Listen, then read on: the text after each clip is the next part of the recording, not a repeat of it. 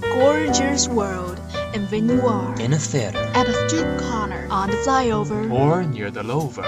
stories happen every day. changeable stories give you special moods And Bubbling shock. bubbling shock, bubbling shock bubbling shock, oh, bubbling shock. bubbling shock, Bubbling shock? Bubble, bubble, bubbling shock. bubble, bubble, bubbling shock, bubbling shock. share all of the interesting things with you bubbling shock Lead you an amazing world. Bubbling shock. A home of your heart.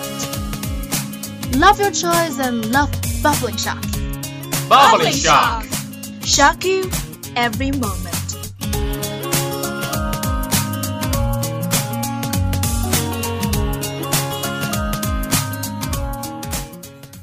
If you want my love. Hello, guys. Welcome to Bubbling Shock today from Shansu Lake Radio Station. You radio, you listen, you like it. This is Dora. This is your new friend Violet. Violet, I've heard from Tom that he has been messed up with his major tasks. How about you? We both major in English, so Same with him, right? I'm much busier than him since he even has 10 days off to travel. Well, Hong Kong. then I suppose the past work will trouble him when he comes back. Yep. You know what? I've got three exams to pass next week, and the club has a lot to finish till then. On to the busy one next week. I wonder whether everyone is on the same stage at the end of the term. Of course, I've just passed several examinations for the optional courses this week. Did it go smoothly? Not bad. However, the listening course taught by foreigner teachers had a little bit difficulties. What's up? I was not well prepared.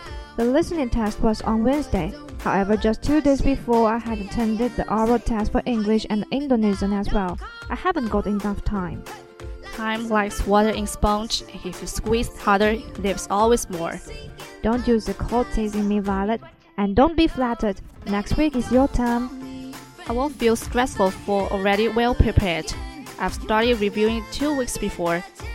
I even spent my Christmas in the self-study room. Gosh, it's Christmas. It couldn't be. Yes, I did, reviewing time after time. Well, great marks in hand. I hope so, and after this week, I'll be free. What do you mean? A brand new year, three days off without considering homework and examinations. Wonderful. But let's see, some of my classmates can't help themselves having a break first. That's reasonable. After long time study, or in other words, full concentration on the same subject, people get tired and absent-minded unavoidably. For me, I cannot stand bare myself in bed for long time, even in winter. Many people are eager to be entrapped into the quilt whole day, while you are weird. In theory, staying in quilt whole day is not possible. I bet those cannot wait to get up before midday. Okay, okay, joking apart. In fact, I also get the idea to have a break occasionally. Well, it seems that you've overcame it. What did you do? Two methods are useful.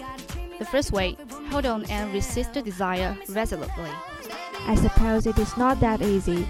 So the second method is available. What is it? Follow your heart and relax yourself. That's it? That's all. I prefer the second way indeed. Enforcing yourself to study when all of you shouting to refuse is a piece of useless work. That makes sense. A piece of working, a fascinating film perhaps can encourage us in the later work. Adjusting physical state is one of the preparations for the final exams. That's right, examination techniques occupies a major part. Okay, after talking so much, let's take a break.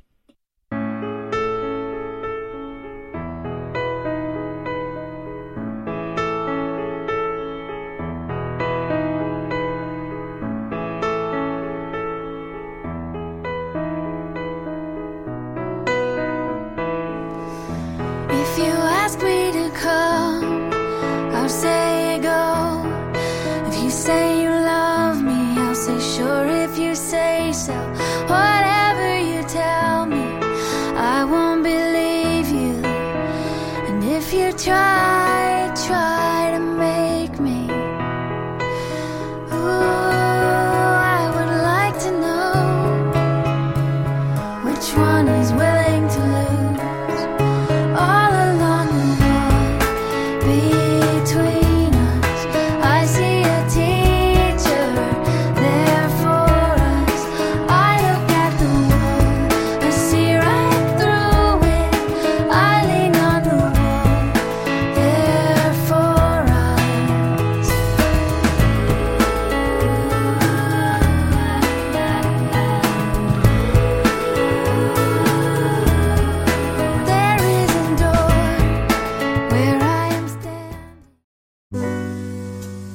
this world, and when you are in a theater, at a street corner, on the flyover, or near the lover.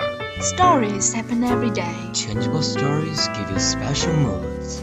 And bubbling shock, bubbling shock, Bubbly shock, bubbling shock, oh bubbling shock, bubbling shock, bubbly shock, bubble bubble bubbling shock, bubble bubble bubbling shock, bubbling shock, share all of the interesting things with you. Bubbly shock. lead you an amazing world, bubbling shock. A home of your heart. love your choice and love Bubbling Shock. Bubbly shock. Shock you every moment.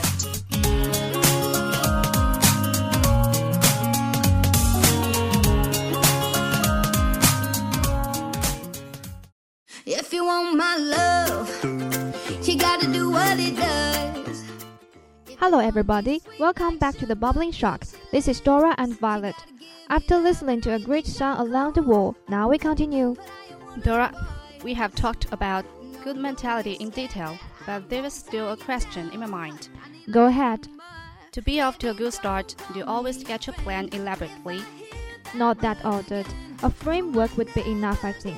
Maybe I will adjust my plan during the process of reviewing. Life is what happens to us while we are making other plans. For me, I don't want to limit myself inside the plan. That's it. But I can carry out my review plan on time anyhow. Wow, you draw my interest. Completing a plan always brings satisfaction. So tell me more about your knack. Alright, first, prioritize what you are going to review. I should say this point is always recognized as a basic rule. So you think it is the most important thing that ensures your efficiency. Yeah, that means when reviewing your books, you are supposed to decide what will go first and how much effort will be required in each part. Bravo, I got it. Efficiency is always the principle. Oh, I remember that when I was in senior high school, I just reviewed several pages of my history textbook for the whole self study night. Haha, how can you? Uh, you can guess the reason. I totally didn't want to focus my attention on that boring book. But I had no choice because the test was around the corner. I see. Here comes a tip. When getting tired of a discipline, you can change another one to review or do something else you are fond of. I guess listening to a song or reading some of your favorite books would be helpful. Yep, now that we have talked much about review arrangement, what should we pay attention to during examination? I guess we should turn back to the topic attitude again, right? Make your mind positive by telling yourself that's not a big deal. Mm, something like that. Our teachers in middle and high school always said, what you can answer is the same problem to others. As long as we students can keep a pleasant state in mind, nothing else will matter except for preparation. Yep, um, maybe we don't need to bring final examination into a too serious atmosphere. Personally speaking, the examination in the university is not that difficult as it was in high school. You really think so? Sure, because our grades don't need to be ranked, we don't have that transcript to do with parents. This is the truth. Each time I'm not worried about having tests but being informed for the examination result. well, as a matter of fact, it's the same with me. So that's not a big deal, maybe a quotable sentence in that case. Anyway, after giving some suggestions, we hope you all can get great grades and enjoy the winter vacation. If our topic catches your interest, you can follow us on the Lizhi FM. Hope you all enjoyed listening to us as much as we enjoyed bringing this bubbling shock to you. This is Dora and Violet at Shangsu Lake Radio Station. And today's topic with the beautiful song Mr. Parker. Good night and good luck. See you.